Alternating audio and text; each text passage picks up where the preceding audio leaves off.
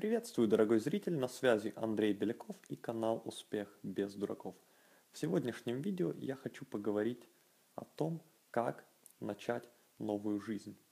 Сейчас очень подходящее время для этого, начало Нового года. Кстати говоря, еще раз поздравляю всех с наступившими праздниками, Новым годом, Рождеством. И это время очень многие люди используют для того, чтобы попытаться начать новую жизнь, ввести в свою жизнь новые долгосрочные привычки, создать новые долгосрочные проекты, приобрести новые навыки, изучить языки, бросить курить, начать бизнес, новую карьеру и так далее. И хотя пытаются это делать самое большое количество людей за весь год, у большинства из них результаты не успешные. И именно о том, как этого избежать, как войти в меньшинство успешных, мы поговорим сейчас – и если уточнить название видео, то мы поговорим не столько о том, как начать новую жизнь, что получается у многих, а как ее продолжить, как сделать эту новую жизнь долгосрочной, как сделать изменения желательно перманентными, а, ну, хотя бы гораздо более долгосрочными, чем у других.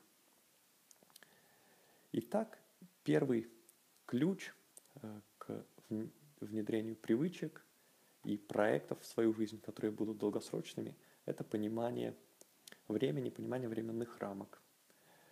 В индустрии успеха, то, что я называю в индустрии самопомощи, существует э, такая идея под названием правило 21 дня. Для того, чтобы внедрить новую привычку, для того, чтобы запустить какой-то свой небольшой новый проект и дальше двигаться по инерции, нужно якобы 21 день, 3 недели. На чем основано это утверждение? Ну, основано оно на некоторых предположениях, может быть, на личном опыте чьем-то, но если посмотреть на научные данные, то, например, University College of London проводил исследование, э, где э, исследователи пытались установить реальное время, э, когда какое-то действие становится привычкой, причем брались привычки разной сложности. И в этом исследовании было установлено то, что для э, многих людей, на мой взгляд, э, было понятно и без исследований, что на самом-то деле все обстоит сложнее, и приобретение привычки может занимать разное время.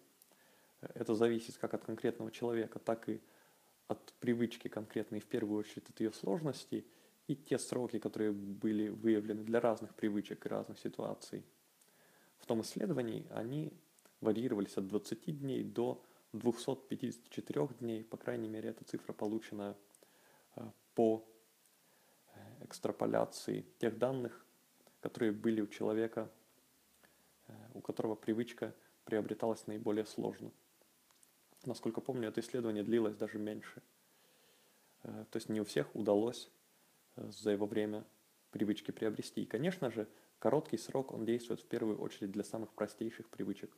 Поэтому понимайте это и понимайте, что абсолютно не факт, что за 21 день или даже за 90 дней вам удастся создать привычку или комплекс привычек. Будьте готовы, в общем-то, потратить и полгода, если нужно.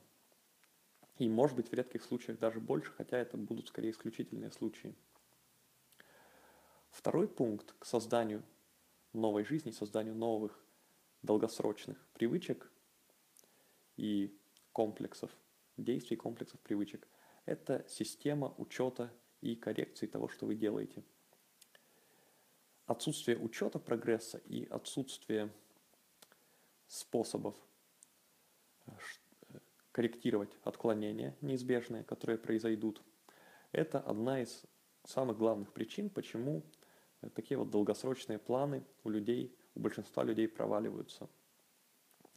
Поэтому, если вы не используете систему учета и систему учета, э, которая должна быть простой, легкой и приятной в использовании для вас, э, об этом, кстати, я говорю далеко не первый раз, э, вы получите, скорее всего, ожидаемую предсказуемую неудачу в вашей попытке начать новую жизнь. Что важно еще, нужна система коррекции. Да, все люди э, начнут на какой-то позитивной мотивации, некоторое время будут двигаться вперед на инерции и не сталкиваться со сложностями.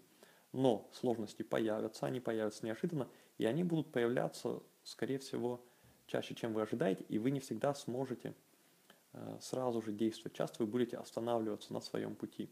И, например, э, насколько помню, люди, которые просто бросают курить, задача, казалось бы, не такая уж простая, и те, у кого получается это успешно, э, сталкиваются на этом пути в районе 14-15 случаев, когда они снова начинают курить и, по сути, теряют свой прогресс хотя бы частично. Поэтому в ваших Э, проектах вы должны быть готовы именно к этому. Вы должны быть готовы, что не просто у вас будут э, сложности, и вы будете сходить со своего пути, а к тому, что их будет э, гораздо больше, чем вы ожидаете. К тому, что, может быть, там за ближайший год-два это произойдет больше десяти раз, например. И тоже вам нужна система для этого. Что для этого использовать? Ну, отдельная тема. Посмотрите мои другие видео, в том числе есть и электронные решения, и механические решения. Кстати, вот э, буквально в начале этого года я начал пользоваться органайзером. Э, надеюсь, смогу рассказать про него в ближайшее время. Органайзером не пользовался с первого курса университета. На самом деле, но вещь, как я понимаю сейчас, это хорошая. И про это расскажу отдельно. Вам нужна система, которая позволяла бы вам видеть, э, как вы двигаетесь вперед к вашей цели, что происходит с вашим прогрессом, и видеть, как минимум, если вы сходите со своего пути и оценивать каждый раз такие отклонения от пути. Если вы записываете э, такие отклонения от пути, вы их видите, вы можете видеть, сколько они длятся, как их длительность либо меняется, либо остается прежней. Если такая система у вас есть, это, в общем-то, и будет э, системой коррекции отклонений. Если вы не видите, не записываете, не фиксируете эти отклонения, опять же, шансы на успех долгосрочный, они очень сильно падают. Третий пункт – это контекст. Это среда и окружение. Многие люди пытаются начать новую жизнь, внедрить новые привычки, пользуясь силой воли и просто полагаясь на себя, на свою психологию, на силу или слабость, так скажем, присущие своей личности, на э, такие атрибуты своей личности, которые Э, если, ну, это отдельная тема, в какой степени они неизменны, в какой степени их можно менять и насколько быстро можно менять эти атрибуты. На самом деле, в реальности гораздо важнее, мне кажется, делать ставку на изменение контекста и создание контекста, в котором вы будете действовать по-другому. И это большая психологическая тема. На самом деле вы, вам стоит э, максимально поменять э, вашу рабочую и вашу домашнюю среду, чтобы она способствовала вашему прогрессу. Э, те же самые системы учета, это тоже в том числе контекст, о котором я говорил.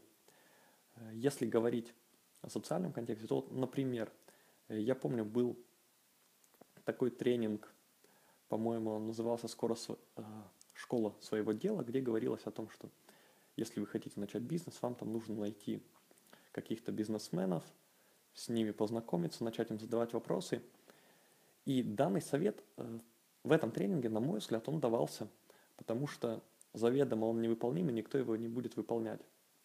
Человек, э, который хочет там узнать что-то про бизнес, и который начинает просто ходить и искать каких-то незнакомых бизнесменов, ну, у нас в стране это возможно, конечно, но для большинства людей это не получится, потому что нужно обладать достаточно хорошими э, скажем так, социальными навыками, социальной интуицией, чтобы просто э, незнакомых людей так расположить к себе, чтобы они дали такую информацию.